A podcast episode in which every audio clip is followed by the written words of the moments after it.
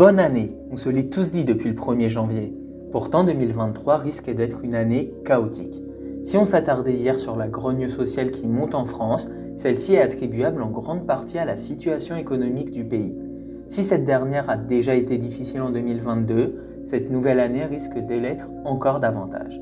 Alors se dirige-t-on vers une crise économique mondiale? 2023 sera-t-elle l'année du chaos? Avant tout et pour comprendre, voilà ce qu'il faut savoir.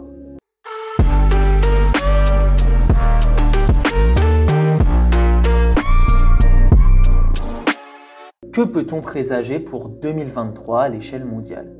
La nouvelle année sera plus difficile que celle que nous laissons derrière nous. Voici les prévisions de Kristina Georgieva, la présidente du Fonds monétaire international. Autant dire qu'elle n'y croit pas vraiment à la bonne année. Mais ces prévisions ne sont bien sûr pas dues au hasard. Les trois principales économies mondiales, que sont les États-Unis, l'Union européenne et la Chine, ralentissent toutes simultanément. De quoi envisager le pire? Si les conséquences post-Covid sont pour le moment restées relativement restreintes sur le plan économique, elles devraient cette fois se faire ressentir en 2023. Il semblerait en effet que la récession ne puisse être évitée. L'Europe y serait d'ailleurs déjà entrée au quatrième trimestre 2022. Elle pourrait être rejointe par les États-Unis dans le courant de l'année. La croissance mondiale pourrait être inférieure à la dernière prévision du FMI en octobre 2022, qui tablait sur 2,7%. Il s'agissait déjà du taux de croissance le plus faible depuis 2001, hormis 2008 et 2020. L'OCDE tape de son côté sur une croissance mondiale à 2,2%. Pour la Banque mondiale, le PIB de la planète ne progresserait que de 1,9%, un niveau que le président de l'institution qualifie de dangereusement proche d'une récession mondiale. Pour rappel, on parle de récession lors d'un ralentissement du rythme de la croissance économique, donc du PIB, sur au moins deux trimestres consécutifs. Si la croissance mondiale s'élève effectivement aux alentours de 2% au premier trimestre 2023, cela correspondra à une récession. Les conséquences sont diverses. Faillite d'entreprises, hausse du taux de chômage et plus globalement période d'instabilité économique. Et à l'échelle nationale alors?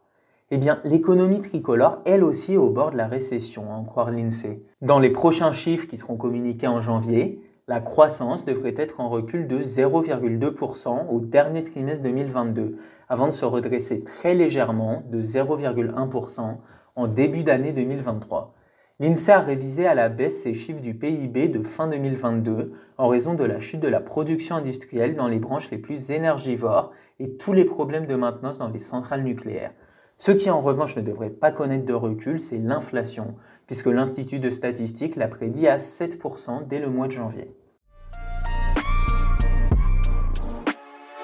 Comment expliquer ces difficultés économiques? Cette situation est principalement due au fait que l'inflation reste forte et pousse ainsi les banques centrales à augmenter leur taux d'intérêt, ce qui a des conséquences financières néfastes sur le reste du monde alors que la guerre en Ukraine continue. En procédant ainsi, elles espèrent ralentir la demande des entreprises et des ménages afin de contrer l'inflation. Si on se fie aux économistes, cette récession devrait être de courte durée. Le FMI explique même que les États-Unis devraient y échapper.